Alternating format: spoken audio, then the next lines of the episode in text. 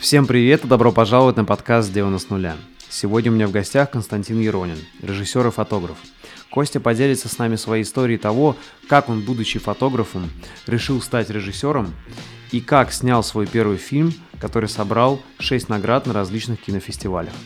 Также мы обсудим разные пути в кино, как сформировать свой авторский стиль, как созреть для своего первого серьезного кинопроекта, как найти или как сформировать свою команду единомышленников и как найти финансирование для своего первого фильма. Полный подкаст вышел больше трех часов, поэтому если вы хотите послушать нашу расширенную версию беседы о кино, а также поддержать этот подкаст, то вы можете сделать это на моем бусте. Также я прошу вас подписаться на мой телеграм-канал. А теперь, где бы вы ни были, устраивайтесь поудобней и наслаждайтесь подкастом. Приятного просмотра и прослушивания. Кость, можешь рассказать кратко э, вот историю, как ты пришел к режиссуре? Потому что изначально ты фотограф. Как понимаю, ты сейчас в процессе э, освоения новой профессии и как бы переделки самого себя на режиссера. Можно так сказать или как? Я думаю, что да. А, ну, история такая, она объемная достаточно. Все началось с детства, так или иначе. А, и с моей страсти к кино которую привил мне мой отец. Э, ну, это первый видик, первые кассеты, э, первая коллекция кассет. Э, вот это вот, когда идешь к соседям, старшим людям, которые записывают тебе там, «Титаник» или «Зеленую милю» или «Дракулу» Форда Копполы по роману Брэма Стокера – то есть э, я прошел некий путь уже с детства воспитания кино, воспитания хорошего кино, потому что отец любил э, именно хорошее кино. Мы не смотрели там какие-то э, фильмы, которые помешают, скажем так, моему развитию духовному или интеллектуальному.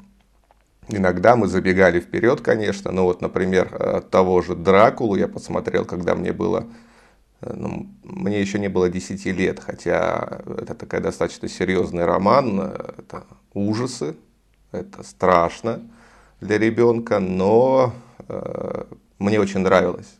Мне очень нравилась культура, которая сейчас нет, э, культура восприятия кино. Для того, чтобы просто посмотреть кино, э, обязательно нужно э, что-то для этого сделать, подготовиться, подготовить выходной день, собрать всю семью, пойти на рынок, э, обменять кассету, а если получится там 2, 3, 4 кассеты, и вся семья в сборе, сковородка семечек, э, все садятся, и мы смотрим кино. И был антракт, когда обязательно мы уходили э, на кухню для того, чтобы обсудить, что мы посмотрели. Отец всегда со мной проговаривал, что я понимаю, что происходит на данный момент и с того самого времени э, во мне появилась некая такая, э, начал вырабатываться вкус, вкус кино. Я не переставал потреблять кино. Э, когда я вырос, я ушел в какие-то свои более осознанные предпочтения в плане кино и стал фотографом. То есть я, когда мне исполнилось 19 лет, я потихоньку начал снимать. Мне мама подарила на день рождения, на, тогда еще Canon, по-моему, 550D с полтинником, и я начал фотографировать. Фотографирование началось с э, собственных аватарок, э, с чего-то еще, ну, какой-то природы, в общем-то, ерунды всякой разной. И в тринадцатом году ко мне пришло осознанное понимание, вот все совпало, весна, э, новое время, и я как-то почувствовал э, в полной мере себя э, готовым к настоящему творчеству. И тогда я объявил о том, что я некий фотограф, хотя по сути портфолио еще никакого не было. И я начал, ну, это были тяжелые времена в плане денег. Я был студент, который заканчивает институт, я на тот момент работал э, сторожем ночным в школе. Э, вторая ставка у меня была уборщик спортзала. Я мыл полы каждый день э, в спортзале. Мне хватало только на бензин была взята машина, машина старая в кредит, чтобы объехать окрестности своего города, условно говоря, там, доехать до озера, найти какие-то локации. И я был вдохновлен и взял в кредит Canon 7D. Вот, начал кататься, ездить, вдохновляться. Э, с этого момента начался мой путь фотографа. То есть это было очень осознанно, э, максимально осознанно, что я хочу заниматься изображением. И никакого, никакой другой работы для себя я не вижу. Я ничего на этом не зарабатывал. И первый, может быть, год э, я снимал исключительно для себя, исключительно для того, чтобы реализовать какие-то свои идеи, какую-то подготовленную на тот момент насмотренность. Э, потом э, началась коммерция, э, как и все, свадьбы и прочее, прочее, прочее. Но мне всегда хотелось показывать не свадьбы. Мне хотелось показывать всегда какой-то мой внутренний мир, потому что жизнь идет, происходят некие события, эти некие события отражаются внутри тебя так или иначе эмоционально, и весь этот эмоциональный спектр, все, что мы накапливаем, оно Э, это нужно куда-то выплескивать. я хотел выплескивать это все в образы, которые я придумывал на своих фотографиях. То есть э, очень часто мой, мой зритель говорит мне, что это как выдернутый из фильма кадр, э, говоря о моих фотографиях. Вот я так и пытаюсь сделать какую-то историю, которая будет похожа э, на какой-то кадр из фильма. То есть мини-история, мини, мини-рассказ, мини-фильм. Э, шли годы, я понимал, что я снимаю, снимаю, снимаю, вроде как обретаю какую-то свою аудиторию, все круто, но нужно двигаться дальше. Э, началась пандемия, и все сели дома, я не знал, что мне делать. То есть и поснимать-то по сути нечего. И э, я придумал несколько интересных э, проектов – Первый проект это я снимал в разных точках мира стрит-проекты. В Нью-Йорке сделал несколько проектов, то есть условно через при помощи разных примочек я управлял камерой человека, который держит ее просто в руках, идет по улице, я говорю, что вот остановись, и я делал кадры. То есть есть у меня такие серии. Потом мне стало интересно сделать подкасты какие-то маленькие подкасты о кино. То есть самые простые какие-то вещи. Э, я начал искать, кого я могу позвать. Э, подкасты у меня были с Сариком Андреасяном. Мы с ним списались сразу же после того, как я посмотрел его «Чикатило» первый сезон. У меня там возник один вопрос насчет реализма, и он очень развернуто ответил мне. Мы так познакомились с ним и сделали подкаст. Вот. А, потом был а, Олег Трофим, который майор Гром снял. С ним мы тоже поговорили. И у меня начали закрадываться мысли. Это же есть моя мечта. То есть я говорю с людьми, э, которые уже находятся так или иначе э, в поле моей мечты, а я еще где-то за рамками. Я уже могу с ними поговорить, но я где-то за рамками. Э, я познакомился также с Филиппом Юрьевым, который «Китобой» снял, с э, Юрием Быковым, который снял «Дурак» фильм. Э, год где-то мы с ним уже очень хорошо общаемся. И тем не менее, да, до момента, дальше у меня там курс был по фотографии, который я придумал, там курс кинофотографии, но все как бы должно было подвести меня к кино каким-то образом. До момента прошлой весны я, ну вот я не совру, если скажу, что я каждый день задавал себе вопрос, как мне снять хотя бы маленькое кино. Хотя бы маленькое кино, как это сделать. И в один какой-то прекрасный момент, в одну какую-то ночь весеннюю такую, я лег спать, а, мне было не уснуть очень долго, и ко мне пришла идея. Идея снять короткометражное кино а, в одной локации. А, вот этот самый пургаториум, который впоследствии вышел, взял много наград. Я проснулся, ну то есть я встал, я не спал, я записал себе на диктофон э, сюжет, идею, персонажей, локацию и лег спать. Проснулся и начал работать. То есть я сел, начал писать, как, где, чего, почему, и быстро выехал искать подобную локацию. Я ее нашел.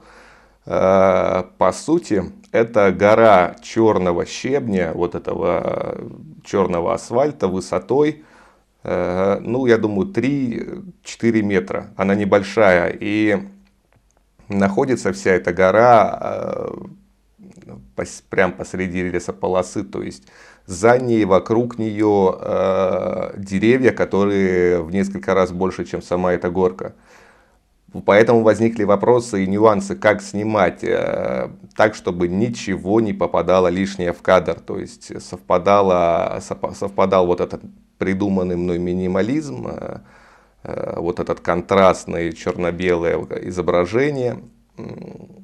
И все получилось. И ты знаешь, это удивительный шаг э, для меня, удивительный момент в жизни, когда все совпало, когда получилось собрать крутую команду. Э, мы сразу же, э, первый человек, с которым мы это обсудили, это Егор Панковский. Я сказал ему, что вот есть такая идея, и пора двигаться вперед. Давай вместе. Он сказал, да, окей, я с тобой. Э, и стал э, режиссером монтажа. Также был э, Кирилл Сметанин еще, который делал визуальные эффекты, помогал их делать Егору, композ и прочее. То есть очень, очень много работы было на посте в том числе. Э, здесь э, собрал великолепную команду э, Артем Малахов, оператор, там, Анна Сомова, художник по костюмам, по реквизиту, Николай Булатов, актер, который сыграл вот главную роль. И очень много помощников, которые приехали э, просто помогать, просто таскать телегу, делать что-то еще. И получилась такая команда, даже на съемочной площадке это около, может быть, я не знаю, 10, 15, 20 человек, большая команда. И я впервые работал и управлял такой большой командой. Э, ну, уникальный опыт, очень светлый опыт, э, очень волнительный опыт. То есть я не спал ночь перед тем, как мы должны были ехать на съемочную площадку. Рисовал раскадровку, все это делал от руки и чувствовал себя на тот момент э, я не осознавал, что я уже делаю шаг э, туда, э, навстречу своей мечте. Не было такого. И больше тебе скажу, не было такого, пока мы еще два месяца каждый день в Дискорде делали этот фильм с Егором, с Кириллом Сметаниным, делали всю вот эту работу. Но когда мы закончили, я показал этот фильм получается, Юрию Быкову, а, Олегу Тарафиму и Филиппу Юрьеву. И, в принципе, мы получили вполне себе хороший фидбэк. А, я подумал, блин, похоже, этот шаг сделан. Остается попробовать себя в каких-то небольших а, кинофестивалях. И мы отправили. Отправили в Европу, Э, в Индию. На 9 фестивалей мы отправили, и как выяснилось, э, в конце концов, выиграли мы, сначала думал я, что 6, а потом пришел в последнюю очередь седьмой, то есть 7 кинофестивалей мы выиграли. Это, это круто. Э, ощущения невероятные. Это не Оскар, понятное дело, и мы не суперзвезды, но это какой-то какая-то, какая-то, вот знаешь, правильная кульминация, э, правильное завершение первого отсмысленного кинопроекта, э, несмотря на то, что это короткий метр. Сейчас, э, сейчас я готовлюсь к съемкам полного метра. То есть я написал синопсис, логлайн, собираю потихоньку команду и финансирование на фильм должно все получиться. Если все вот как э, пойдет по плану, то э, съемки фильма стартуют, э, получается, в августе, конец августа и сентябрь вот этого года. Спонсор этого выпуска – компания Holyland. Возможно, не все из вас знают, но в своих видео и подкастах я сам себе режиссер, сценарист, ведущий, оператор и звукорежиссер. Поэтому, когда ты сочетаешь в себе так много разных видов деятельности и снимаешь себя сам, то надежность техники стоит на первом месте. В то же время я стараюсь приобретать только ту технику, которая не будет просто пылиться на полке, а действительно будет решать какую-то конкретную рабочую задачу и упрощать мне рабочий процесс. И на камерный монитор HoloLens Mars M1 именно такой случай. Когда ты снимаешь сам себя, то очень важно мониторить поставленные кадры на композицию, экспозицию и фокусировку. И Mars M1 — революционное решение, которое позволяет сильно упростить мне жизнь. Это девайс 3 в одном, на камерный монитор с отличной цветопередачей и яркостью, а также беспроводной трансмиттер и ресивер изображения — он может как отдавать изображение с камеры на другой монитор или смартфон, так и принимать. То есть теперь, снимая подкаст одновременно с трех камер, я не должен мотать головой в судорожной попытке проконтролировать изображение, а могу без всяких лишних проводов поставить монитор рядом с собой на стол и крупно видеть и контролировать все свои изображения. Пока это лучшее устройство и приобретение за 2023 год. И если вы тоже снимаете сами себя, то я крайне рекомендую Mars M1 к покупке. Для всех моих подписчиков по промокоду Чернобаев ребята дадут скидку в 2000 рублей. Ссылка в описании. А теперь дальше к подкасту. Костя, очень круто. Э, прям история вдохновляет. И можешь рассказать, вот сейчас тогда попробуем ее немного препарировать, да, чтобы подкаст был полезный для зрителей. Э, во-первых, вот, то есть мне интересно пройти вот все этапы, да, и все сложности на этом пути. Грубо говоря, от идеи, вот ты сказал, как ты лег спать, и до завершения. Вы, вы уже отправили на фестиваль и получили. В общем, первый момент, что интересно немножко тоже как отступление, ну, ты открыто говорил мне, как я понимаю, ты это не скрываешь, э, ты страдаешь паническими атаками, да, и не уезжаешь э, из города. Это как, э, смотри, но это как, как, как давно это началось, и как ты с такой проблемой все равно остаешься э, коммуникабельным, собираешь команду, знакомишься с знаменитыми режиссерами, еще и снимаешь все. То есть, можешь объяснить, то есть, смотри, как я понял, во-первых, ты из небольшого города Великий Новгород, да, не из Питера, не из Москвы, не из Казани, там, не из Екатеринбурга, э, и то есть и сейчас ты как бы вот не выезжаешь за его пределы. Э, это все началось как раз в пандемию, вот то, что ты сказал, что и или это было и раньше. То есть смотри, как ты вообще, потому что для меня э, профессия фотограф это вообще супер коммуникабельный чувак, который постоянно ездит, да, э, куда-то. Ну, для меня вот это такая ассоциация. Понятно, все фотографы разные, но мне кажется, без движения сложно представить фотографа такого классического какого-то, да. А режиссер, наверное, еще более коммуникабельный человек. То есть это уже больше как руководитель, да? То есть вот как ты совмещаешь сейчас вот эту проблему с паническими атаками, что ты не выезжаешь с такой, э, как сказать, успешной коммуникационной деятельностью по сбору команды, знакомству с крутыми людьми и созданию проектов. И вообще, насколько тебя это ограничивает и как ты с этим борешься? Поделись, потому что, смотри, у меня тоже есть история с паническими атаками – я тут, слава богу, э, давно с ними не сталкивался. И у меня это было за рулем машины. Несколько раз начинались. Э, на КАДе там и так далее. Это произошло, ну, мне помогла психотерапия. Мне, как, как мне кажется, это произошло какое-то, ну, знаешь, как вот психологическая это какая-то травма была за рулем что-то я там, что-то произошло, я где-то резко испугался, и это было связано с работой, я не выспался, ехал с утра, знаешь, у меня что-то там сердце начало колотиться, и потом у меня это, как, знаешь, такой, как триггер повторялось. И я вот пока, наверное, не прошел психотерапию, как сам с собой это разбирая, так и вот там, ну, где-то курс, там, не знаю, 5-6 занятий, у меня это не прошло. Потом вот я просто научился как-то с этим справляться, и сейчас тут фу давно уже не было. Вот как у тебя это проходит, расскажи. И как, как это мешает или не мешает тебе строить карьеру режиссера?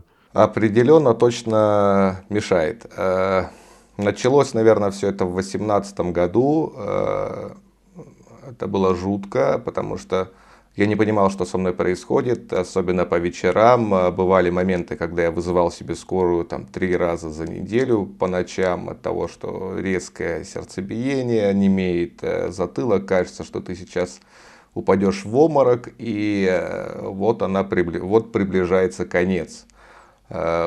Страшно.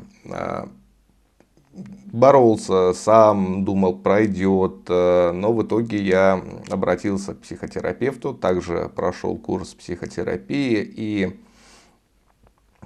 по факту, наверное, лечился я именно от панических атак около года. При этом я продолжал снимать.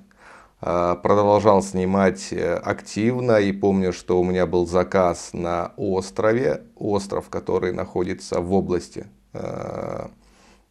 Новгородской области, и нужно плыть туда было на катере, то есть либо вертолет, либо катер, все. И когда я приехал туда на место, я такой, а где скорая, если что, типа, если вот сейчас что-то вот произойдет, то есть это было прям, я готовился, то есть э, и все равно ты к этому не всегда можешь подготовиться, потому что это может настигнуть в любой момент, но курс психотерапии очень сильно помог мне в плане того, что я осознал, что это меня не убьет. Да, и как только я это понял, э, панические атаки закончились. Но остались страхи, очень много страхов, очень много фобий, э, с которыми я живу до сих пор, и очень много запретов для себя, да, то есть я не выезжал уже в Санкт-Петербург даже, например, с 2018 года до сих пор. Я не летаю на самолетах, хотя раньше активно это делал. Э, в Москве последний раз я был в 2016 году. Э, то есть я нахожусь здесь на данный момент. Я до сих пор работаю над собой э, для того, чтобы перешагнуть через все это. Да, и поехать туда, куда мне нужно поехать. И я уверен, если бы я сделал бы это раньше, да, и раньше поехал условно в Москву и лично бы наводил какие-то связи, контакты и пытался проникнуть в индустрию кино, это сработало бы раньше, но у каждого свой путь. Э, вот у меня есть пример э, моего близкого друга, который э, после того, как я сделал подкаст с Ариком Андреасяном, на котором Сарик анонсировал свою киношколу. Э, мой близкий друг с Новгорода поехал туда, поехал э, в эту киношколу, все лето провел там, отличился и в конце вот этого курса он привез Сарику сценарий, и Сарик сказал, снимаем. То есть за три месяца мой друг добился результата, полного финансирования полного метра э, с Нагиевым, который уже вышел, получил оценку там 5 э, с чем-то, на кинопоиске не суть. Но это опыт, который он получил, опыт полного полнометражного фильма уже. А, вот так быстро, вот так, э, как в сказке. Я же ползу ползком буквально к этой цели, но никогда меня не посещали мысли о том, чтобы свернуть или перестать это делать. То есть я вообще не вижу для себя никакой иной деятельности, никакой иной работы, кроме как э, работа в изображении, в кино. Потому что я, наверное, сейчас э, скажу словами Тарковского. Однажды, когда он давал интервью в Европе, Э, он сказал несколько интересных вещей. Э, во-первых, у него спросили, почему Иваново детство получилось настолько э, таким реалистичным, трогательным фильмом. И он сказал, что по сути это я, это мой детский опыт, когда я был ребенком во время войны, после войны. И тот опыт, который э, художник получает в своем детстве, э, весь вот этот эмоциональный спектр, когда мы впитываем все это как чистый лист, э, мы тратим всю свою жизнь. Поэтому чем больше событий происходило у каждого творца в детстве, я сейчас не имею в виду поездки в Турцию с родителями в аквапарк, да, я имею в виду что-то не совсем приятное, не совсем хорошее.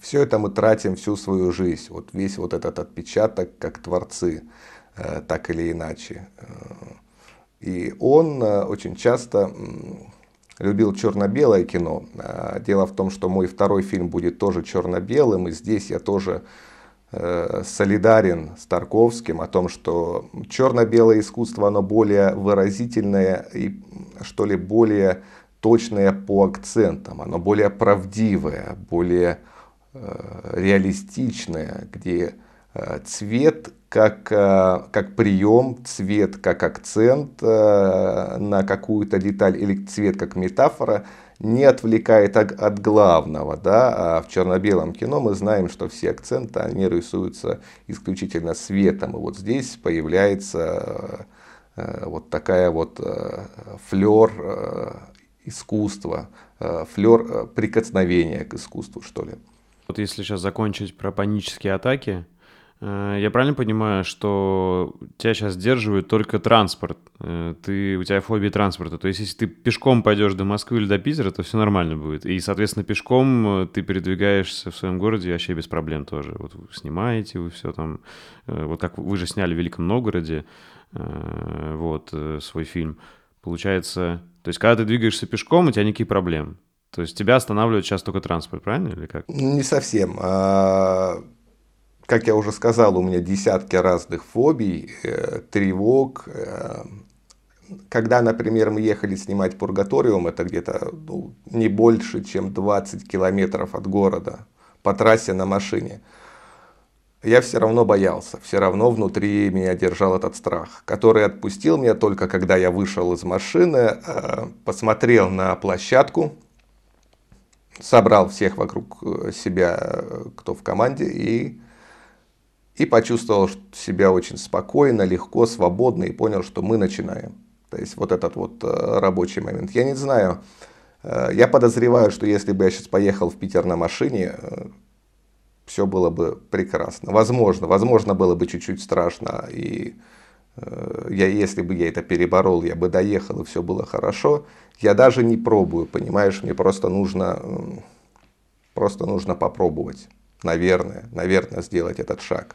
Тем не менее, я понял, э, что несмотря на этот недуг, я должен все равно, как я уже сказал ранее, идти к своей мечте любыми способами. То есть э, я это делаю. То есть я знакомлюсь с людьми, я пытаюсь сделать собственный контент э, на таком уровне, э, я сейчас имею в виду фотографию в том числе, да, э, не только пургаториум, чтобы, если я пишу человеку, например, который является звездой или медийным каким-то важным человеком из мира кино, то он мне ответил, да, что это значит, что когда ты пишешь какому-то человеку, ну вот там тебе, например, кто-то написал, и ты посмотрел профиль, ты понимаешь, что можно говорить с этим человеком на эту тему, да, или нет. То есть, если, условно говоря, тебе пишут про кино, а там аватарки, э, селфи с пивом, с рыбкой, и с водкой, и что-то что вот такое вот – ты понимаешь, что, наверное, я не буду общаться с ним на эту тему. Ну, условно, да, какая-то условность. Поэтому я пытался привести э, свой контент в такой вид, чтобы получить э, некий пропуск э, в мир общения с подобными людьми, общения с людьми, которые даже неправильно, не подобными людьми, а с людьми, которые уже в индустрии, да, людьми, которые уже занимаются кино. Э, чтобы и мои работы могли им понравиться в конце концов, да, и они нашли, может быть, какой-то какой отклик внутри себя. Коммуникабельность, она осталась. Я э, с самого детства очень коммуникабельный, очень общительный человек. И все это осталось со мной, но есть э, некие фобии, да, и я не хочу называть это проблемой, Э, но, наверное, это так и есть. И они, безусловно, мешают. Но я все еще работаю и буду работать над ними, пока они не исчезнут полностью и не развяжут мне полностью руки. А пока все равно все получается вроде как, э, вроде как получается, можно сказать. Можешь немного поделиться а, своим опытом, вот несмотря на всякие трудности, которые там есть, типа там панических атак и так далее, можешь рассказать конкретно, вот, грубо говоря, такую инструкцию дать вот молодым ребятам, кто хочет э, снять свой первый художественный фильм короткометражный, вот что у тебя получилось, вот поделись своим опытом, вот как, знаешь, пошагово, да? Там вот первое, вот, вот ты лег, у тебя появилась идея, ты ее начал записывать. Вот что дальше? Расскажи вот прям, знаешь, более подробно, э, вот, э, э, короче, какие этапы, да, можно выделить? Типа, вот сам, как ты сам сценарий писал, да? Дальше, как ты команду собирал? Третье, как ты, вот ты так написал, знаешь, легко, типа, а, написал знаменитым режиссером, они ответили, да, и мы с ними заобщались. Это же тоже необычно, да? Вот как ты все-таки вышел на них? Ты очень крутую подсказку дал, ключик, что, типа, ты начал свой контент делать таким образом, да, чтобы не стыдно было показать. Это точно, наверное, самый главный ключик. Но все равно, да, вот как ты все равно на них вышел, потому что им, мне кажется, столько сообщений в день пишут, что они тупо могут не заметить. И дальше уже как вы на фестивале подали. Вот, вот эти вот все этапы можешь рассказать чуть подробнее? На самом деле мне не кажется, что я чего-то добился. Я всегда ловлю себя на мысли, что я э, одной ногой ступил на первую ступеньку и не имею, наверное, еще того опыта, о котором можно поделиться, хотя э, я все-таки расскажу. Главное, наверное, первое, это фанатеть. Только фанатик сможет э, добиться чего-то. Э, вот этот фанатизм э, к самореализации, к творчеству, он э, дает невероятно много сил вопреки. А вопреки очень много. Э, например, я, вопреки э, всему, э, не имея денег, не имея покровителей для того, чтобы заработать на камеру, мыл полы. Мыл полы пять лет каждый день, пока учился в институте.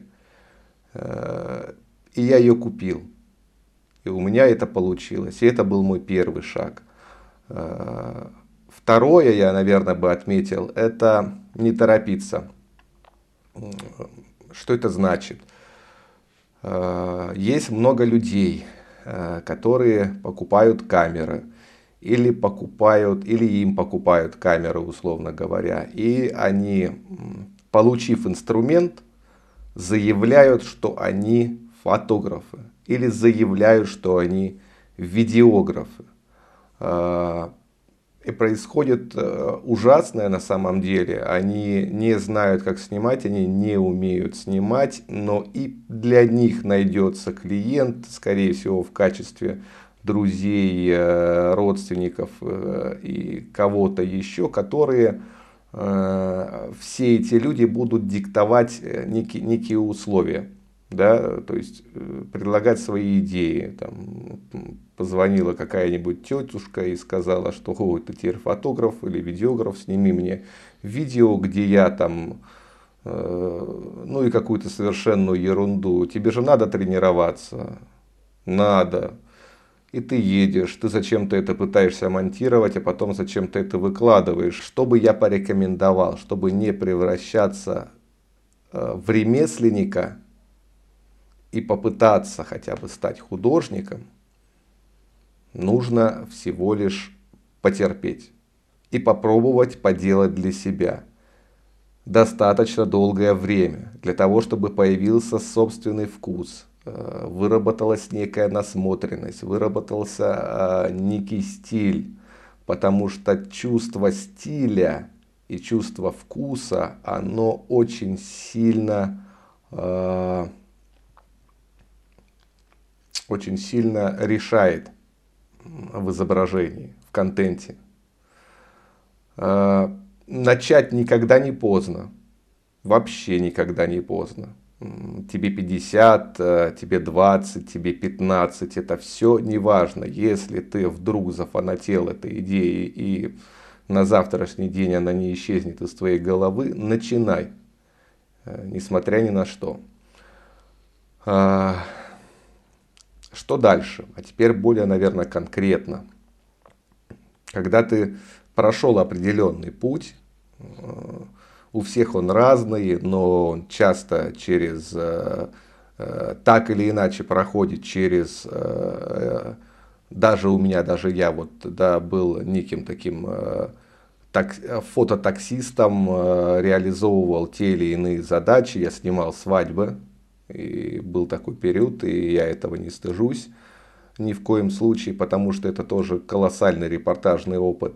Э, но параллельно я формировал свое собственное портфолио. Все свободное время, да, если зайти на любые мои соцсети, э, там практически нет свадеб, хотя где-то есть куча альбомов, но все, что я демонстрирую, я демонстрирую э, свой внутренний мир, закладывая туда некую метафору. Так вот, когда вы поймете, что вы способны сделать контент, который будет не просто красивого и эстетического вида, но и э, вероятно в нем будет какая-то идея, какая-то метафора и авторство, вот тогда можно переходить на другую ступень.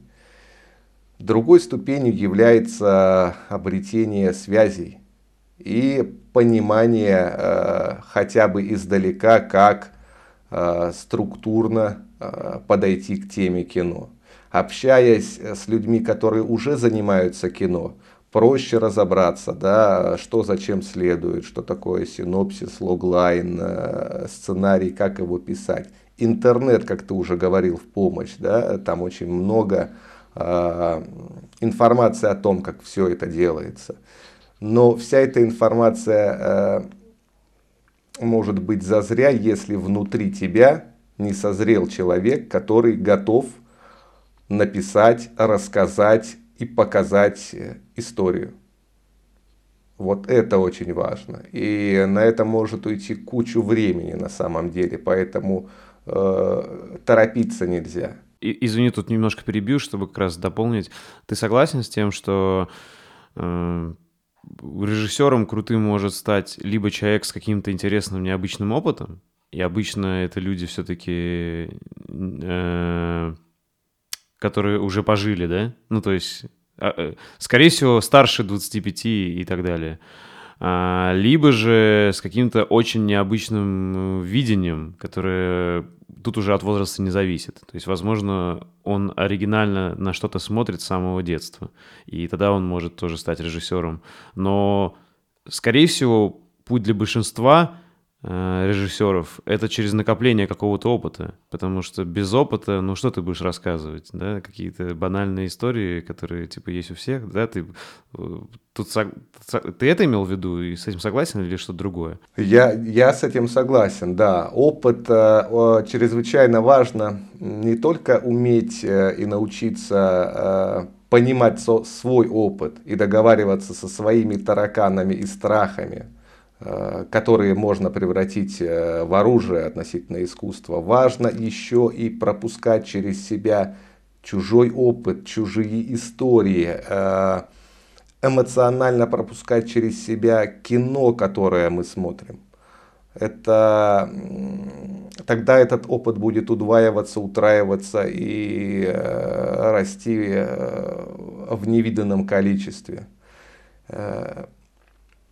это как тема заимствования, воровство, да, кто-то копипастит, кто-то умеет заимствовать. Э, тот же Тарковский рассказывал, что в одной из сцен своего фильма, э, если я не ошибаюсь, «Зеркало», э, он снимал сцену и понимал, что вот такая сцена вполне могла бы быть у Бергмана. И он продолжил снимать эту сцену, э, все равно, таким образом, да, отдав привет э, своему коллеге. Это очень интересная тема, я на ней очень много размышлял. Я знаешь, к какому э, вот сейчас выводу пришел? То есть это, мы же развиваемся, может, через 5 лет я по-другому буду думать, да, но вот сейчас, в 34 года, мне кажется, вот дополнив твои слова, что процесс формирования своего стиля а это же к этому относится, то есть как сформировать свой стиль, свой авторский стиль. А, и вот как раз, наверное, яркий пример Тарантино, который, э, вот можно сказать, что он там, э, он сам говорит, да, что типа он ворует и так далее. Но прикол-то в чем, что действительно он берет, что на его взгляд лучше у кого-то конкретного, э, добавляя свое видение и добавляя, и миксуя это еще и совсем другим, что другому человеку вообще бы не пришло, да, там смешать какую-то сцену, которую он видел в каком-то там непопулярном, допустим, корейском фильме с какой-нибудь классикой Голливуда, и это еще добавив своим вкусом, да, и, э, и вот и получается Тарантино. Да, то есть, что другой человек, и, и это, это тоже уникальный стиль. То есть, грубо говоря, есть вот там на одной стороне какой-нибудь там Дэвид Линч, супер нестандартный чувак, вообще непонятно, чем он вдохновляется, да, и как, или, или там, ну, короче, понимаешь меня, да, то есть смотришь его фильмы, и вот сложно найти отсылки к чему-то. И тот же Тарантино, отсылок дофига, но и тот, и тот имеет свой авторский стиль, просто вот, наверное, это вот как вот ты сказал, два примера режиссеров. Есть режиссеры, которые могут снимать крутую, крутое массовое кино, э, тоже по-настоящему искренне трогающее и сильное. Но также есть вот другие ребята, режиссеры, которые могут снимать что-то Э, что ты не поймешь без определенной подготовки. Вот Тарковского я тоже к такому отношу. То есть э, Тарковского точно надо очень много готовиться, чтобы понять. Ну, не считая его каких-то фильмов таких понятных, типа как, э, наверное, вот «Иваново детство» и Андрей Рублев. Там они более-менее такие, мне кажется, для массового зрителя. Да, остальные вот «Зеркало» посмотреть, не подготовившись, ну, фиг знает. То есть вообще ничего не поймешь, наверное. И я к чему это все? Я ушел, что формировать свой стиль абсолютно нормально, брать что-то, что тебе могло понравиться. Да, вот ты, допустим, открыто говоришь про маяк много, и видно, да, что там и в э, Пургаториуме было влияние маяка, и, как я понимаю, во втором твоем фильме тоже будет влияние маяка. Но прикол в том, что э, э, ты, то есть, э, где, на мой взгляд, грань копирования и грань вдохновения, это не брать полностью все, а, а брать только какую-то частичку. И тогда, если ты взял частичку, и если это э, замиксовал это по-своему, пережил э, и выдал в своем, э, то это уже твое. А если ты скопировал, грубо говоря, целый набор чего-то, вот это уже копирование. То есть, если ты взял там и, и стиль скопировал, и постановку кадра скопировал, да, и персонажей скопировал, ну тогда да, тогда это копирование, да. А вот если ты взял что-то, какую-то единицу чего-то, то это вдохновение, ну или отсылка. Вот я так это понимаю. Ты согласен или как-то по-другому?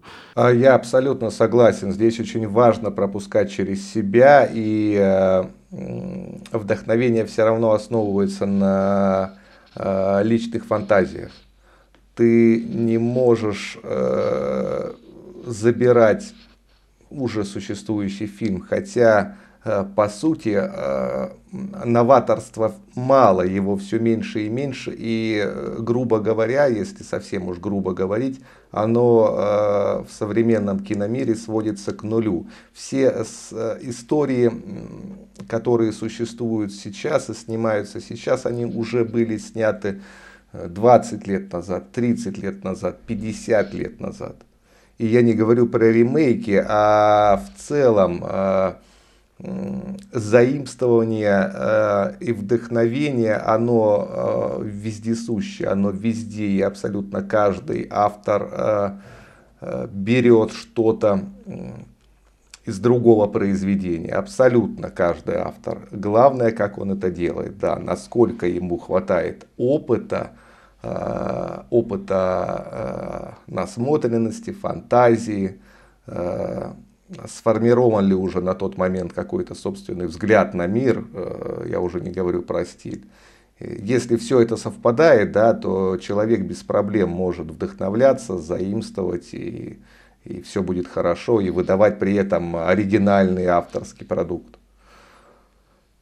Если ты подошел ко всему этому, да, и понимаешь, отдаешь себе отчет без э, заискивания и э, тщеславия,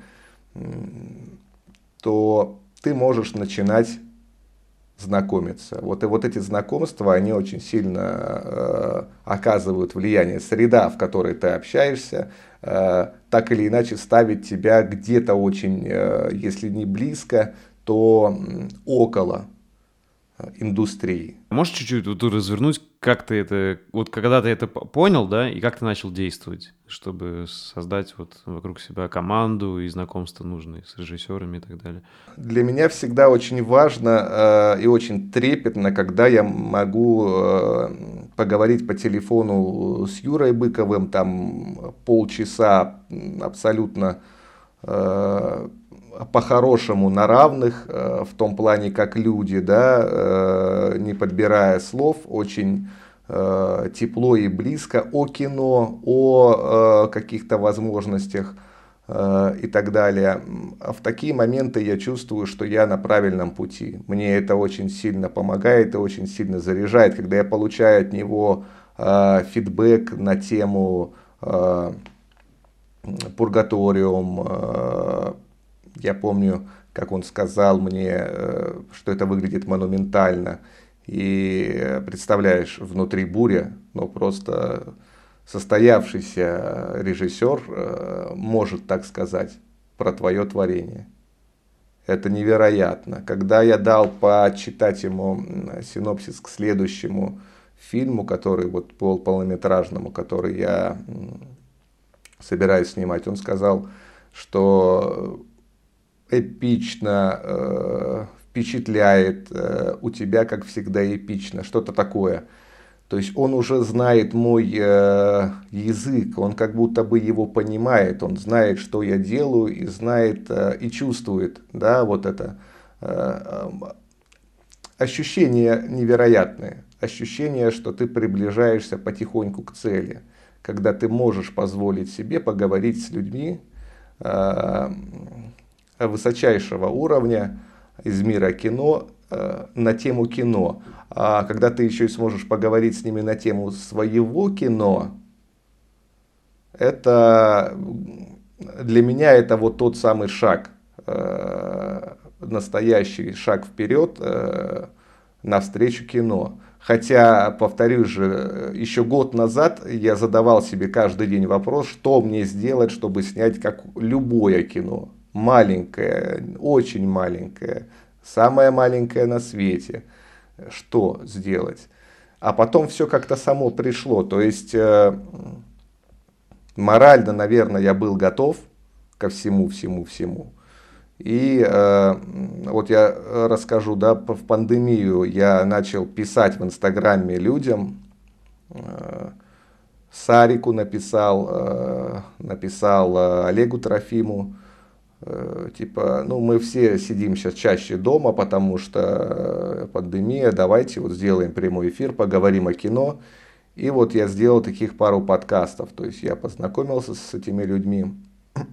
Также э, через какое-то время я собирался делать подкаст с Филиппом Юрьевым, но не было времени. Но зато я был одним из звеньев в системе, э, когда в наш город привозили Филиппа Юрьева, то есть на лекцию. То есть через меня это делали. И я до сих пор жалею, я тогда заболел пневмонией, а я должен был проводить время как бы с Филиппом, и он приехал специально э, со своей девушкой, они хотели у меня пофотографироваться, у меня была придумана крутая идея, и я ничего этого не смог сделать, потому что лежал с температурой 39. Это было ужасное время, морально было очень тяжело, но, э, но что поделаешь, как говорится. Э, затем приехал Юра Быков. Юра Быков приехал уже в тот день, когда к нам в город на лекцию, когда он приехал, это было год назад, я даже анонсов не знал. То есть мне моя жена, э, моя муза, она всегда уж так как-то получается, в очень нужные моменты оказывается э, владеет информацией, которой должен владеть я, а я не владею, понимаешь, вот э, как-то так получается. Она мне говорит, то есть условно полдень, говорит, слушай, вечером сегодня Юра Быков у нас в городе, давай сходим. Я такой, давай сходим. Я говорю, подожди, а давай по-другому поступим. Сейчас я попробую позвонить человеку, который это все организовывает. И я набираю номер, говорю, алло, слушай, вот э, правда, что сегодня ты привозишь Юру Быкова, Он, да, да, Юра рядом сидит. Я говорю, а, ну, а как вы относитесь к тому, чтобы вот я там до встречи вот этой всей лекции пофотографировал его немножко, хотя бы две фотки. И там вот так вот там, «А, Юра, тут, короче, Даш фотограф, хороший, крутой чувак вообще, давай он тебя сфоткает пару раз, давай вот там, вот там, да, пускай, да, приезжай, короче, в такое-то время. Я поехал, э, сфоткал пару раз, э, ну, условия были так себе, но ему фотки понравились, прям он. И вечером мне потом рассказывали, что он вроде как говорил, что я отметил его там на стори, что ему понравились мои работы. Через какое-то время, когда дело подошло к пургаториум, я попросил номер телефона у организаторов Юры и позвонил ему, представился. То есть Юра дал добро, что э, я получу его номер. И вот с тех пор мы как-то... А, то есть это, это не было неожиданным звонком для него, да? Он знал, что ты позвонишь? И... Да, да, да, да. И сейчас как бы когда я набираю его номер, он сразу же там, Костя, привет, то есть у него все записано. Он понимает, кто ему звонит, я, соответственно, очень этому рад. И, возможно, он даже примет участие в моем фильме, который будет э, сниматься э, летом. Возможно, это пока вот так издалека, я не знаю в качестве как и чего и кого. Мы на этапе переговоров э, все может быть, как говорится. Но, а прошел всего год. Год э, с момента, когда э, я сказал себе пора.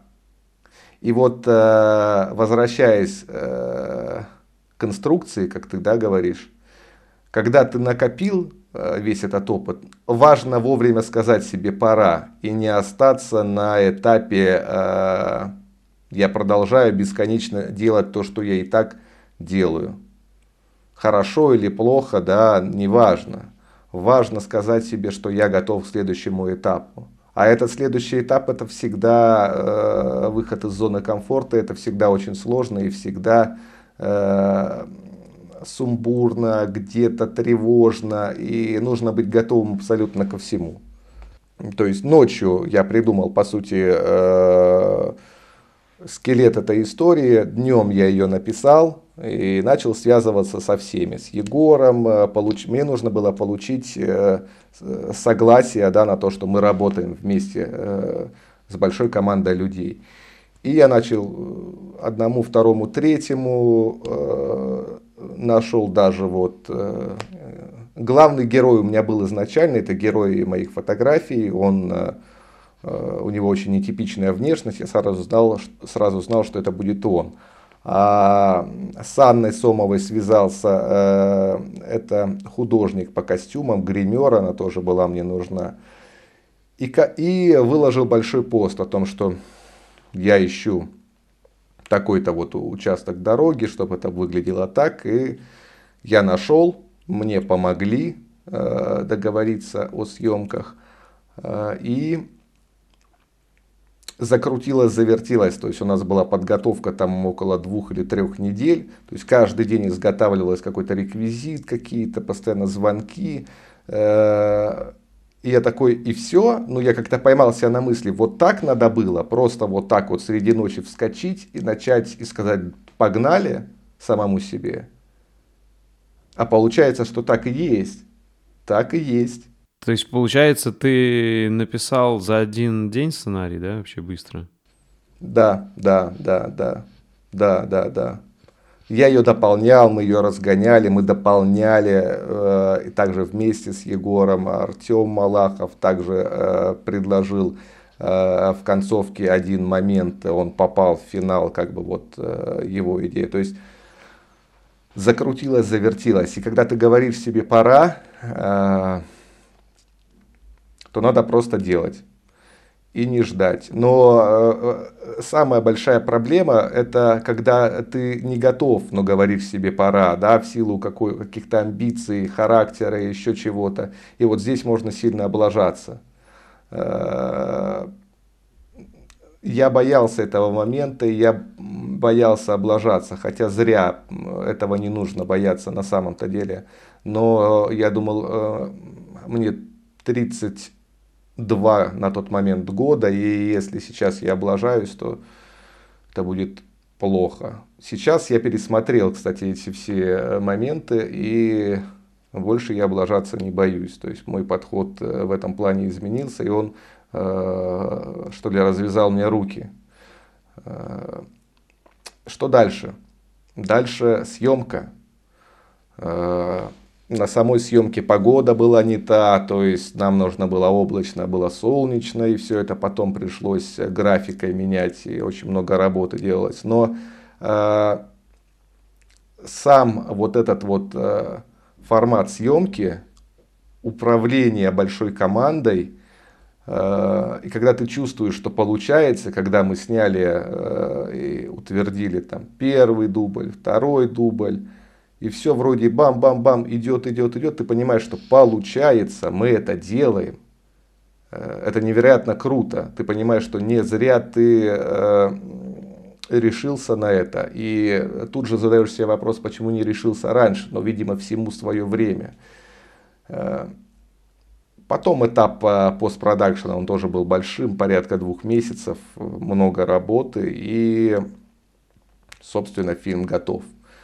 Э, и вот здесь начинается как бы осознание, наслаждение. Ну, во-первых, мы отправили с Егором вместе фильм на 9 кинофестивалей. Э, это в Каннах, получается, я все не перечислю. Э, Италия, Бельгия, э, Индия, название тем более. А как вы это делали? Есть какой-то сайт, где можно подать заявки? Или это как какой-то единый сайт? Да, есть сайт Э, я не знаю, единый он или нет, это англоязычный сайт, на котором ты регистрируешь свой фильм, он проходит, получается, какую-то там, э, э, ну, возьмут, не возьмут в принципе, да, и получается, что перед тобой список всяких разных кинофестивалей. Попроще, покруче, все это платно, и вот мы выбрали несколько покруче и несколько простых. Из 9 заявок 7 мы выиграли, получается. 6 или 7, по-моему 7. Э, пока э, все эта информация, пока фильм был отправлен на кинофестивале, я сделал показ в своем городе, э, такой закрытый показ фильма. Это было тоже очень круто, это были мои первые ощущения, где я показываю фильм который мы сделали э, вместе командой. Это не что-то чужое, это абсолютно наше. И пришло очень много людей, и вот эти аплодисменты, общение со зрителями, и даже когда все закончилось, на улице очень много людей подходили, и это удивительно, потому что ко мне подошла девочка на вид лет 17, и она разговаривала со мной про Данте, то есть э, образованные люди, многие поняли э, свои какие-то смыслы, и мыслей было очень много, и я был благодарен этим людям, которые э, высказывались мне. Потом мы поехали праздновать, а потом э, мы узнали, что мы победили на фестивалях. Это, конечно, было прям вау, круто, э, не верилось. Типа, очень круто. Понятно. Да, и э, мы говорили тогда, я помню, со всеми ребятами, с командой, что ну, мы это сделали не зря, и э, безусловно нужно продолжать. Безусловно нужно продолжать, и с этой целью я э, вошел в осень продолжать и начал дальше смотреть кино. Э, старое кино э, Хичкока, Линча. А потом посмотрел французский вестник. И вот во время просмотра французского вестника, не маяка, а французского вестника Уэса Андерсона, ко мне пришел, э, пришла идея о новом фильме. И я ее написал. Да, то есть нужно делать. Э, делать и всегда отдавать себе отчет действительно ли я готов сейчас это делать. А для этого нужен путь. Обязательно нужен путь. Обязательно нужен путь. И вот э, мой друг Антон, который попал в киношколу к Сарику, он тоже прошел путь на самом деле. Э, он вместе со мной в 2009, 2010, 2011 году он э, снимал со мной всякие ролики короткометражные. Уже тогда подрывал подъезды спецэффектами с помощью After Effects. Э, то есть он уже был в контексте. Потом наши пути разошлись, но потом он неожиданно вернулся, э, по-моему, в 19 или 20 году, снял короткометражку, э, ну, нормальную, достаточно неплохую э, в плане даже операторской работы собственной. И поехал Э, в киношколу и там всех убедил, что он самый э, лучший студент и снял уже полнометражный фильм. Во мне, наверное, нету такого, то есть я иду к этому постепенно, да, полу, полу, полу, полушажками, а он прям набегом, и он взял то, что хотел. Сейчас также ведет переговоры там э, насчет следующего своей картины с инвесторами. То есть путь в кино абсолютно реальный. Э, путей э, попасть в кино э, бесконечное количество вариантов. Если ты живешь в Москве или в Питере, знакомство обретать можно буквально на улице. Если ты живешь в регионе, как я, езжай в Москву. Если не можешь, как я, то я сказал, что нужно делать да, для того, чтобы хотя бы как-то э, идти к своей цели, хотя бы очень маленькими шажками, но э, добиваться того, что ты хочешь. Главное просто понимать, э, действительно ли ты этого хочешь и для чего, если целью ставишь деньги, э, к искусству вряд ли ты придешь. Если ты целью ставишь э, дотронуться до маяка, скажем так, имеется в виду метафорично, до вот этого яркого света, э, недоступного, или как в Гэтсби, да, до зеленого вот этого э, света, то тогда получится, потому что э, только фанатизм в абсолютной степени позволит тебе это сделать этим нужно гореть. Окей, okay, еще знаешь, какой уточняющий вопрос? Вот про то процесс, когда ты начал во время пандемии писать людям, то есть понятно, что, во-первых, так сложились обстоятельства, э, никто заново, да, упаси бог, не надо повторять пандемию, да, чтобы, э, грубо говоря, воспользоваться таким лайфхаком, да, что когда сидят режиссеры дома, скучают им написать. Вот. Э, но прикол-то в другом, да, что ты просто это так совпало, а если бы не было пандемии, ты бы нашел какие-то другие, да, способы. Вот, грубо говоря, там э, узнать, когда человек пришел на какое-нибудь выступление в твой город, и тоже приехать, да, и, возможно, попытаться ему задать вопрос, познакомиться. То есть, мне, знаешь, что тут интересно?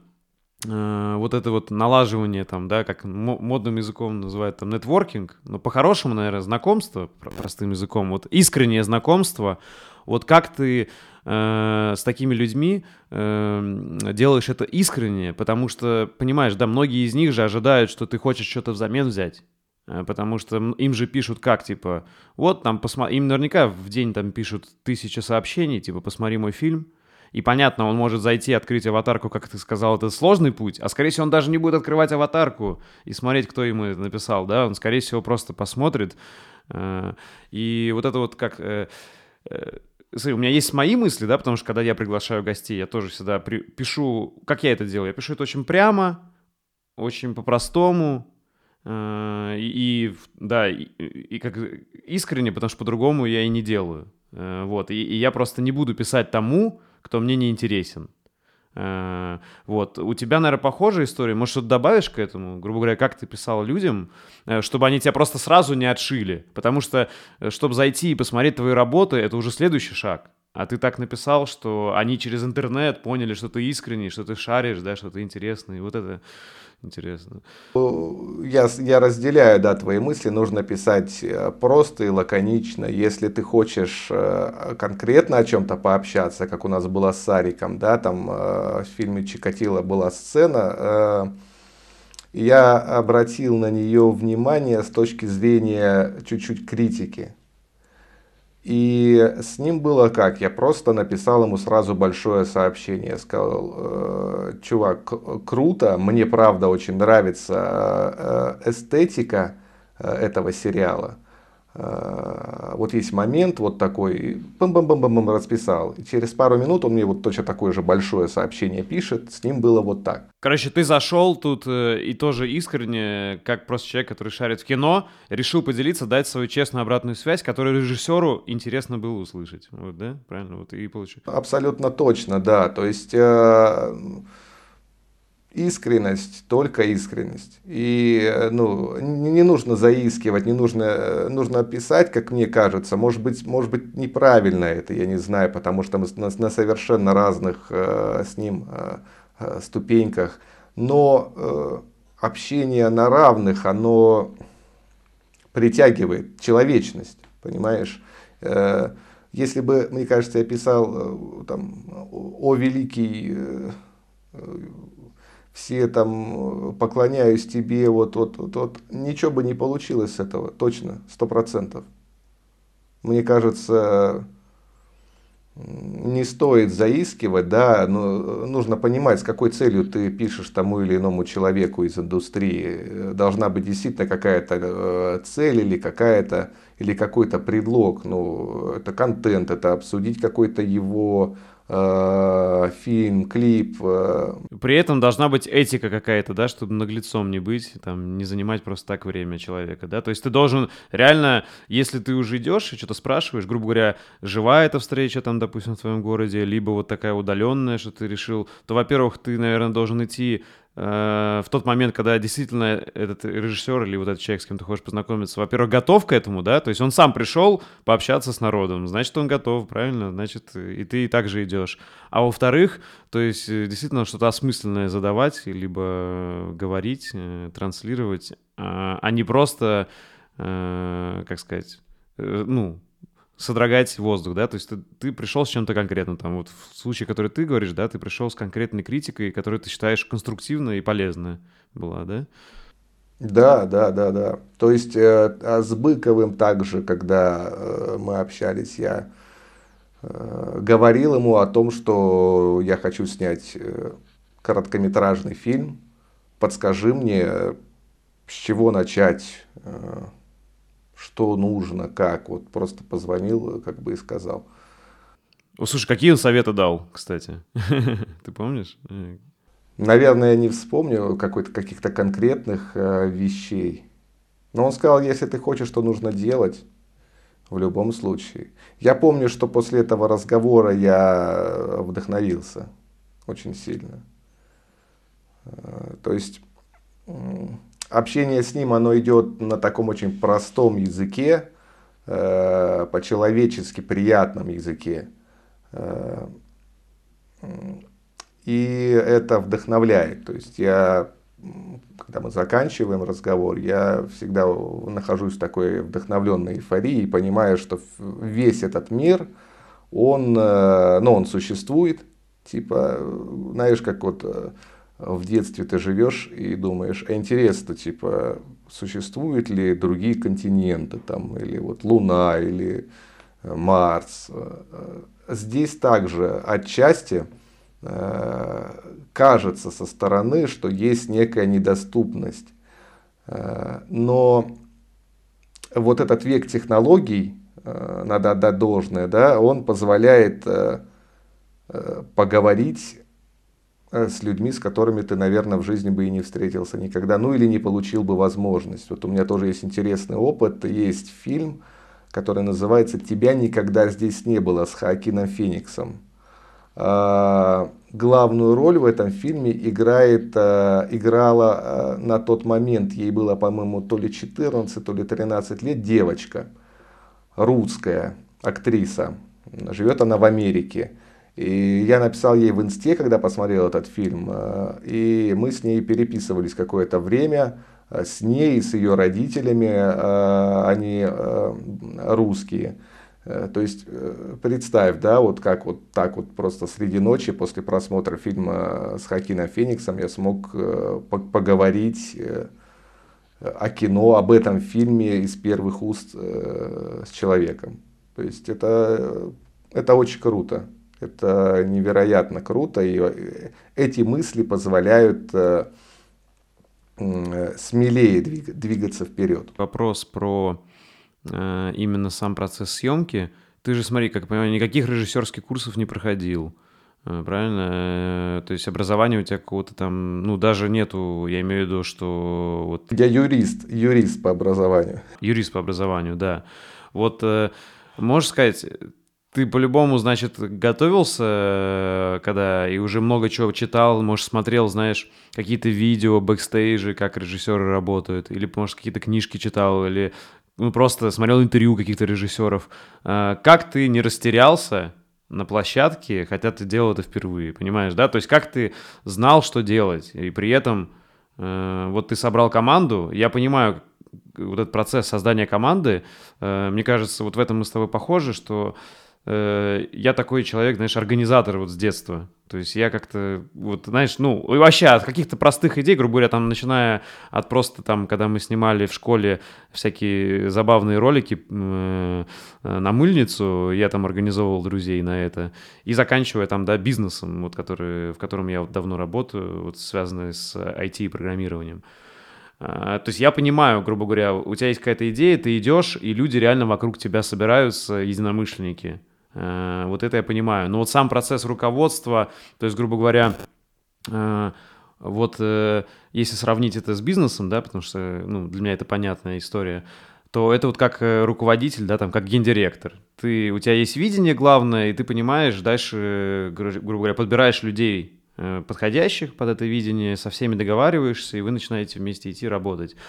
А, и, э, как бы, грубо говоря, ставишь задачи, контролируешь и так далее. Что интересно с режиссурой, э, что, понятно, бизнес это тоже, с одной стороны, творчество, но другое совершенно. Вот режиссура это же как это как рисовать картину чужими руками, да? Типа вот у тебя есть э, то есть, грубо говоря, у тебя 15 рук, ты такой сидишь, мозг в центре, и, ну, скорее всего, не сидишь, а ходишь, да, и вокруг тебя 12 рук, которые твои продолжения, да, вот, вот две руки оператора, вот две руки э, костюмера, да, вот две руки звуковика, э, вот э, как ты в это влился, э, поделись, пожалуйста, как ты готовился к этому, как ты не растерялся, то есть э, по-любому готовился как-то, да? Ну, я смотрел э, много разного материала, наверное, совершенно рандомного. Там э, я смотрел, как работает Тарантино, как работает Тарковский, документальные фильмы о процессах э, создания кино, э, э, о предпродакшене, да, о том, как э,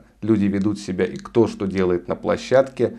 Э, но когда ты приезжаешь на площадку, как бы ты...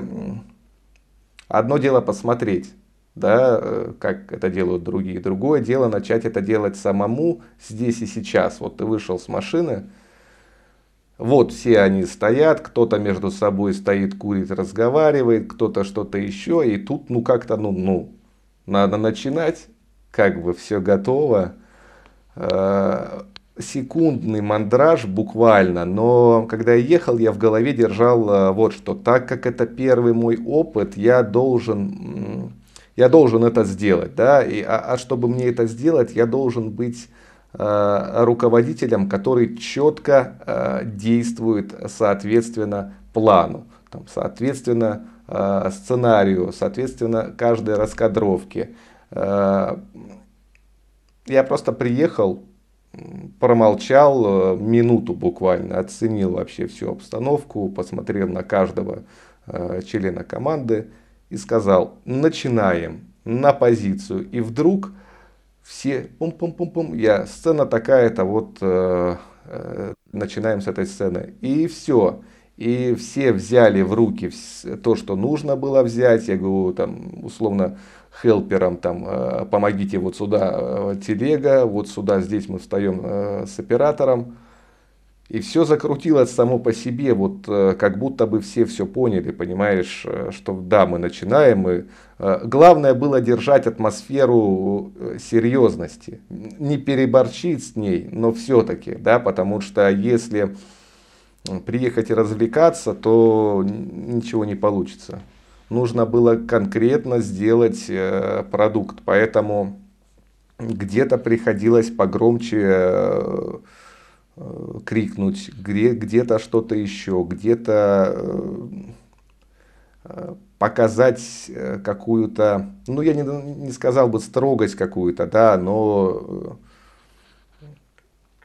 как любой руководитель, ты меня понимаешь, да, что вот управлять каким-то проектом здесь и сейчас, это целый каскад, целая совокупность каких-то вот решений, качеств, которые, которых нужно не бояться демонстрировать э, э, сейчас для результата.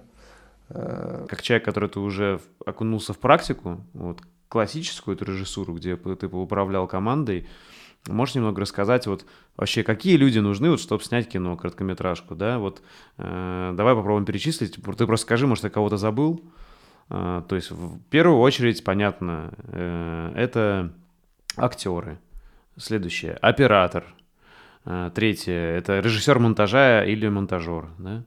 А, четвертое. А, костюмер. Механик нужен, который будет помогать э, настраивать э, да, на месте, э, ну, работать вместе с оператором.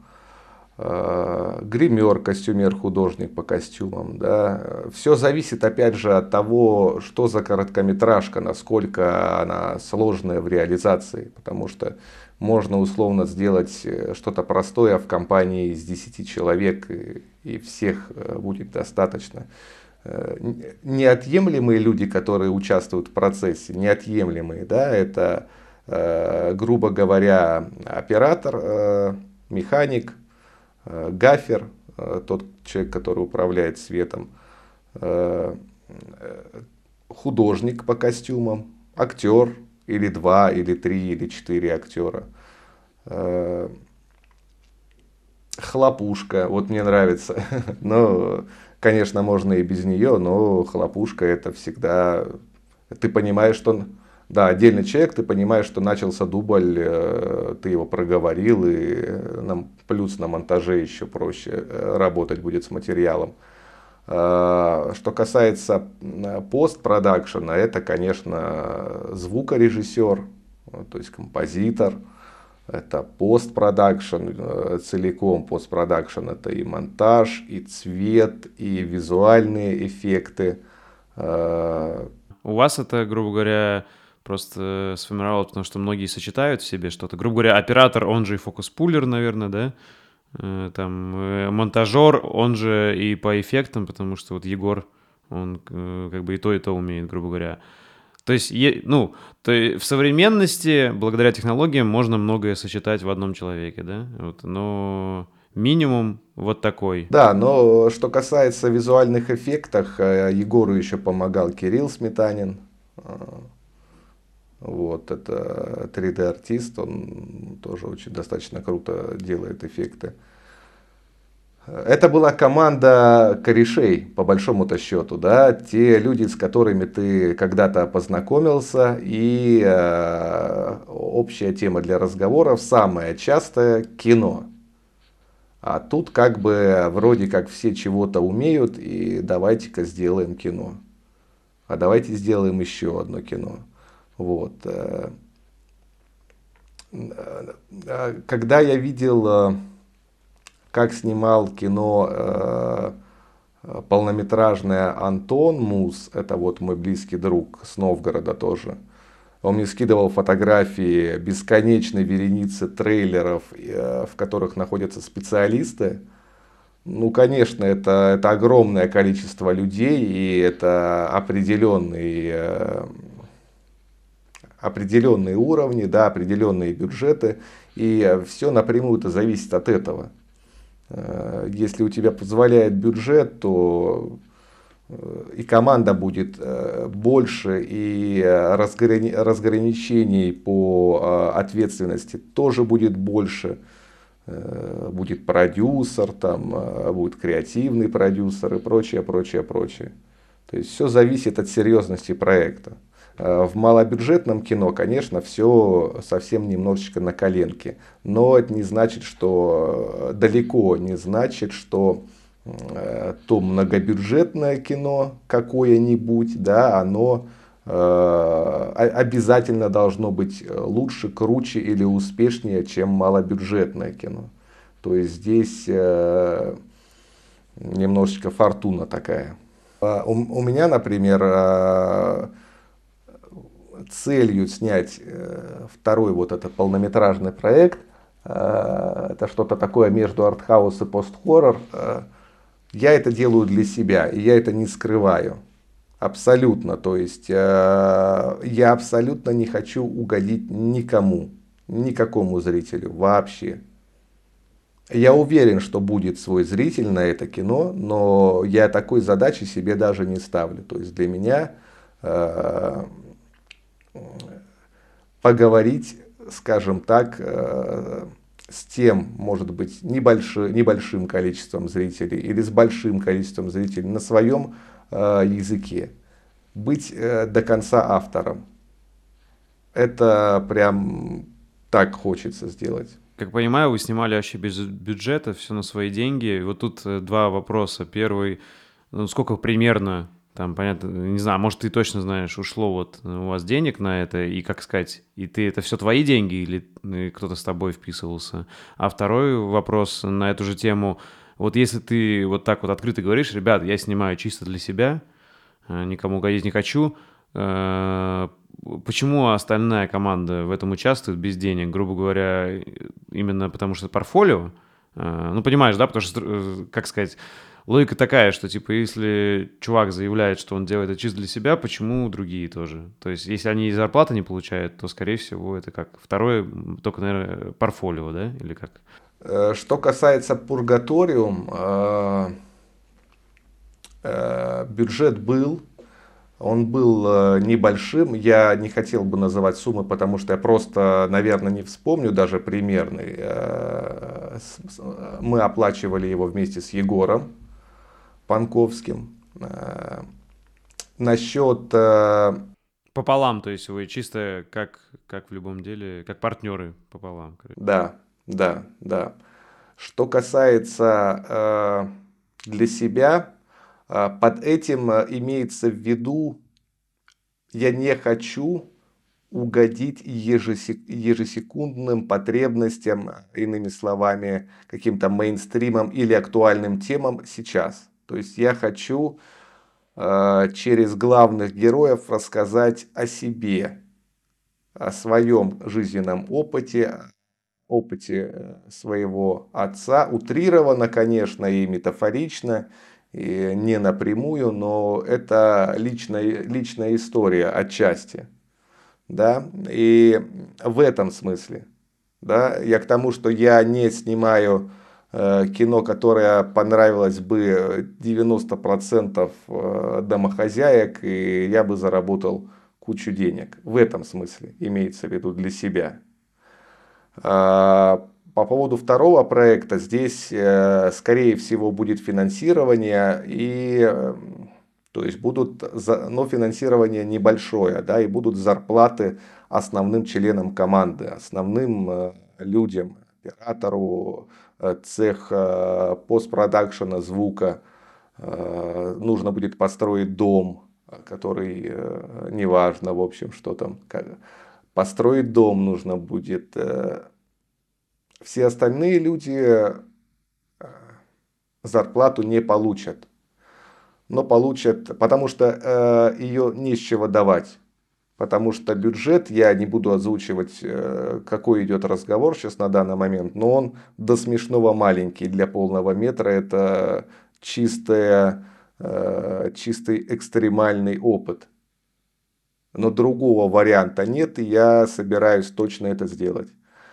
А, они работают для портфолио все остальные будут работать за портфолио, за участие, э, получение какого-то опыта, и участие э, непосредственно в процессе э, кинопроизводства. Я э, бы, например, поучаствовал в таком проекте, как минимум в качестве фотографа, да, вот если бы у меня в городе снимали что-то такое. Да всем интересно, понимаешь, кто-то находит в том стиле, который я делаю, какой-то отклик, и им просто интересно, просто интересно помочь, просто интересно на это, на все посмотреть и, может быть, даже как-то себя проявить.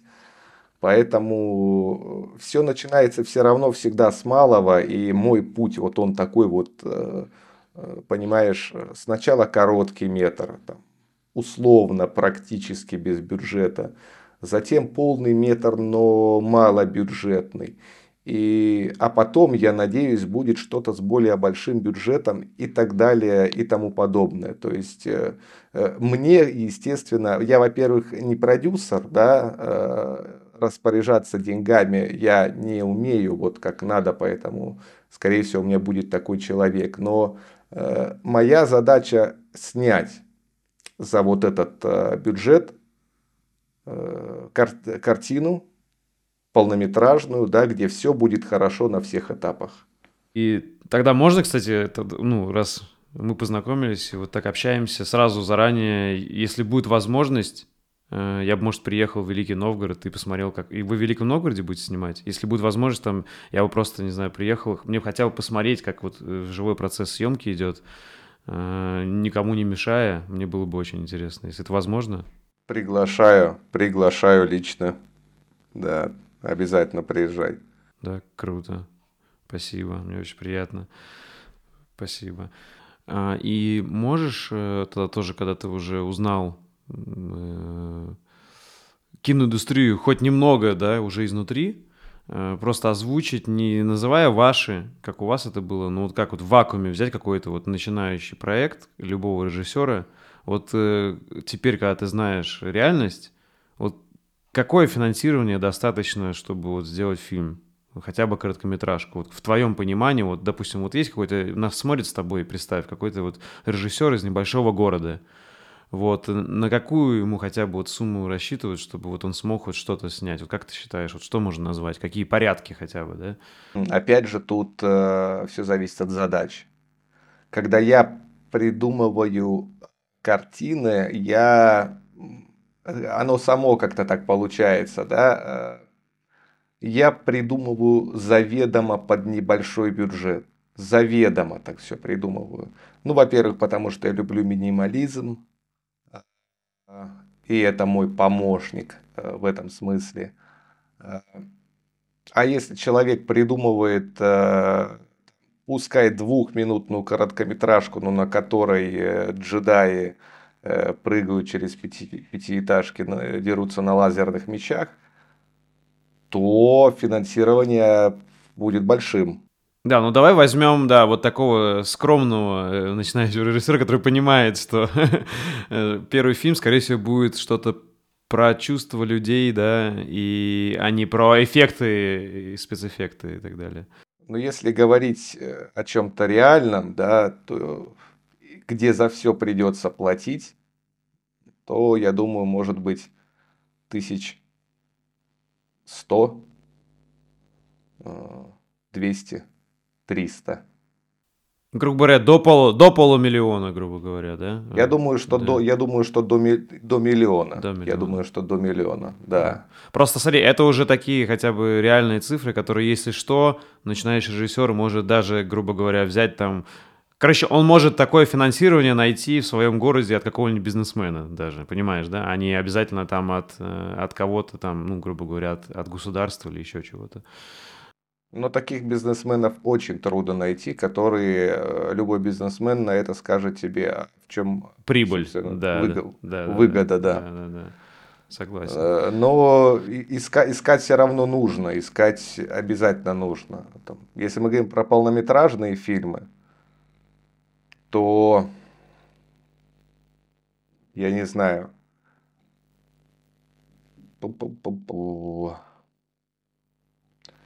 Ну, 50, наверное, не, давай вот возьмем 30, 50, от 30, короче, до 100 миллионов рублей. Угу, угу, угу.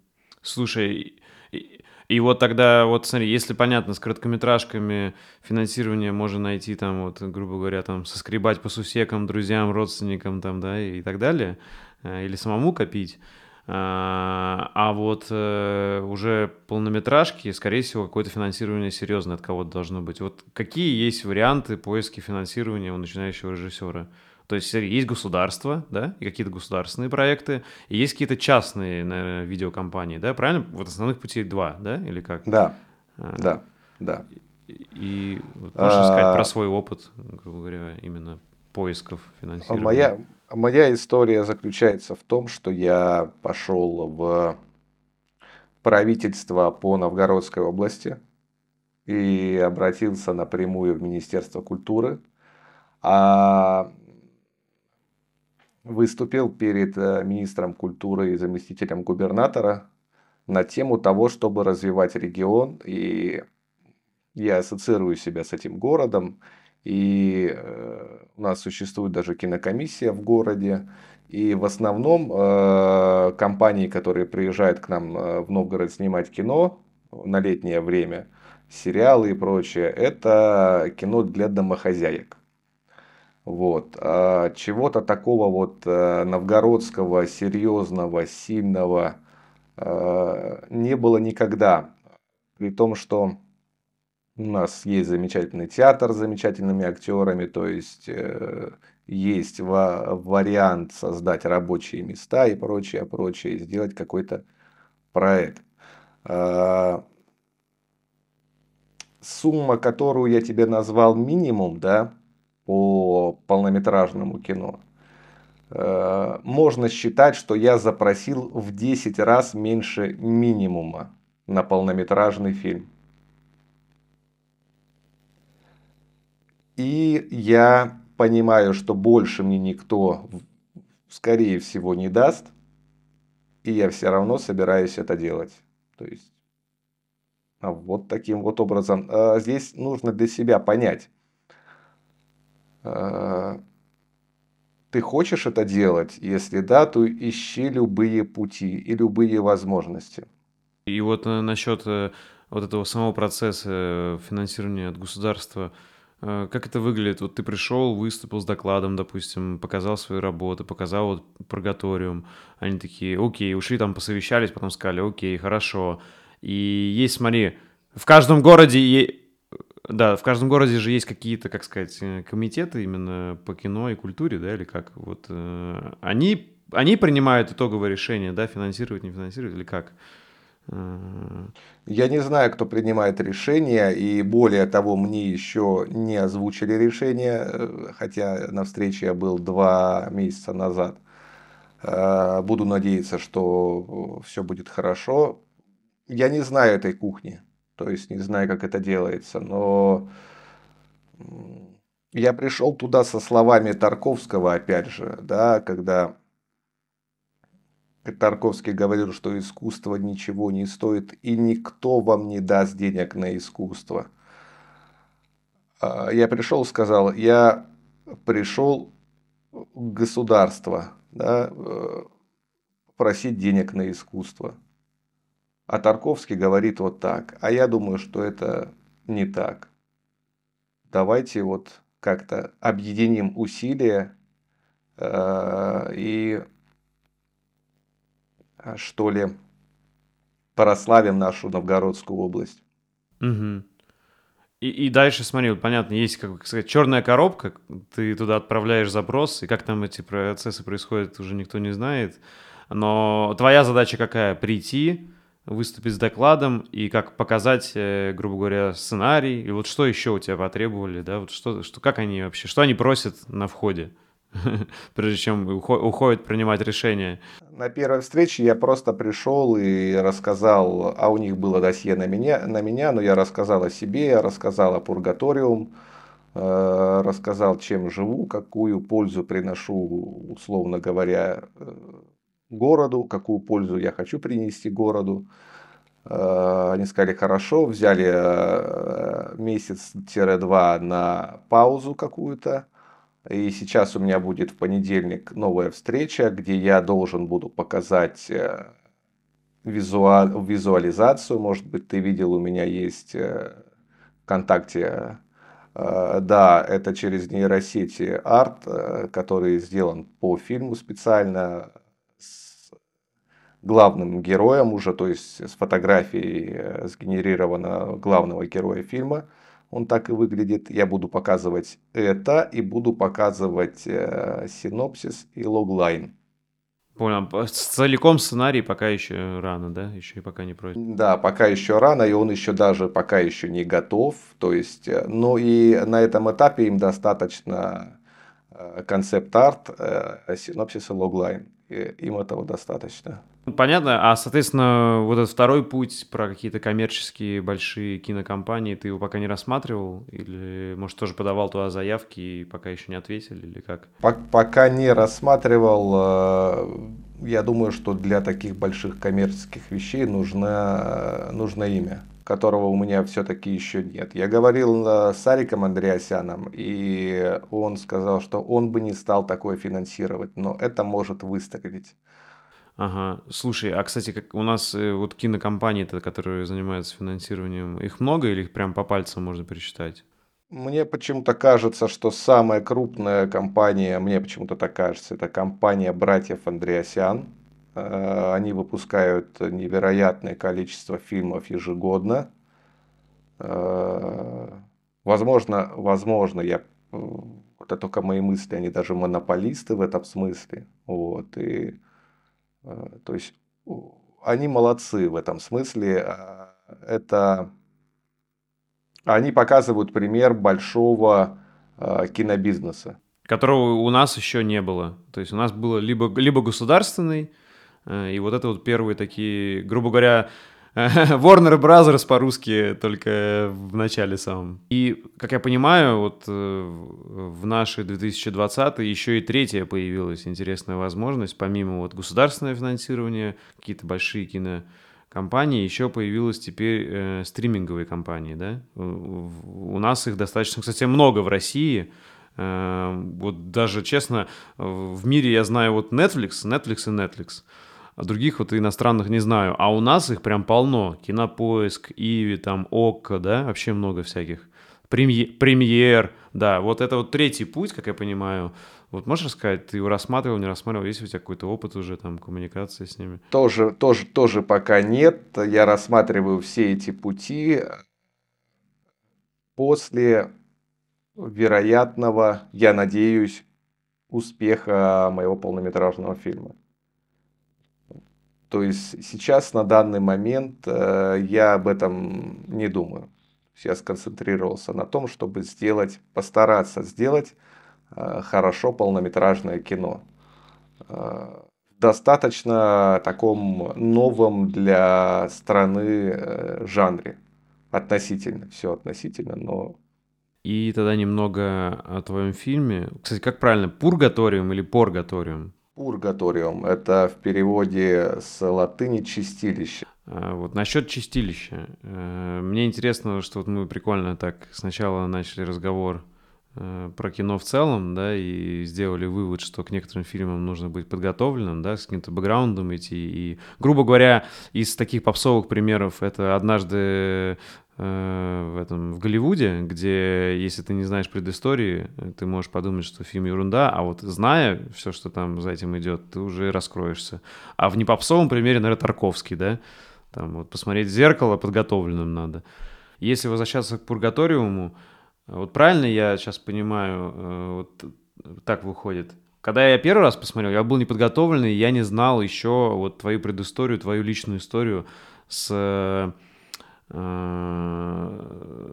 с вот этим опытом э, переживания панических атак, и сейчас я его знаю, и я его сам переживал, и я знаю, что корень этой проблемы в страхе смерти.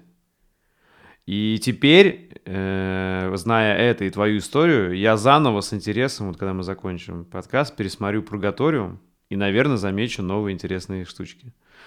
Вот. А, а, вот э, можно, да, так сказать, что э, во многом, вот, кстати, вот эти панические атаки, ой, атаки, негативный этот опыт твой, да, который ты пережил и переживаешь, э, он и был в чем-то источником вдохновения, который ты прожил в истории с пургаториумом. Вообще страх, страх смерти и панические атаки, вот эти две вещи. Определенно точно это был один из, э, скажем так, источников вдохновения. Да? Там их очень много. Там очень много пасхалок, метафор неочевидных э, и очевидных тоже. То есть это такой, э, такая совокупность э, мысли и высказывания вот в такой короткий промежуток времени, скажем так. Чистоты души, материального и, скажем так, знаешь, это некий такой один этап всего один цикл. Этих циклов э, там может быть бесконечно много. Я показал всего один цикл, но который э, все равно говорит и рассказывает э, достаточно много. Ну и последний вопрос э, для тех, кто не знает э, и там впервые с тобой столкнулся у меня на подкасте, то где за тобой следить. И также я знаю, что у тебя есть да, свой курс. Можешь про него тоже кратко рассказать? Да, э, ну я думаю, что э, ссылки на соцсети Коля э, все оставит. По поводу курса, у меня есть да, ламповый курс, он индивидуальный, он тет-а-тет, то есть никаких записей экранов, никаких групп. Он называется курс кинофотографии. Если вам интересно, вы можете связаться со мной и добро пожаловать. Все, тогда спасибо тебе, что уделил время, что нашел время. И мне было очень интересно. Спасибо тебе. Да, мне было тоже очень интересно. Время пролетело незаметно. Ты очень крутой очень достойный собеседник. Я рад нашей дружбе. Спасибо тебе еще раз. Благодарю, мне очень приятно. очень приятно. Спасибо тебе. Спасибо за внимание. Если вам понравился выпуск и вы хотите внести свой вклад в продвижение подкаста, то, пожалуйста, поделитесь им с друзьями, оставьте отзыв в комментариях и подпишитесь на него в удобной вам площадке. Также вы можете поддержать подкаст, став моим патроном по ссылке boosty.to slash и получить полные версии подкастов и доступ в закрытый чат единомышленников. Всем спасибо и всего доброго.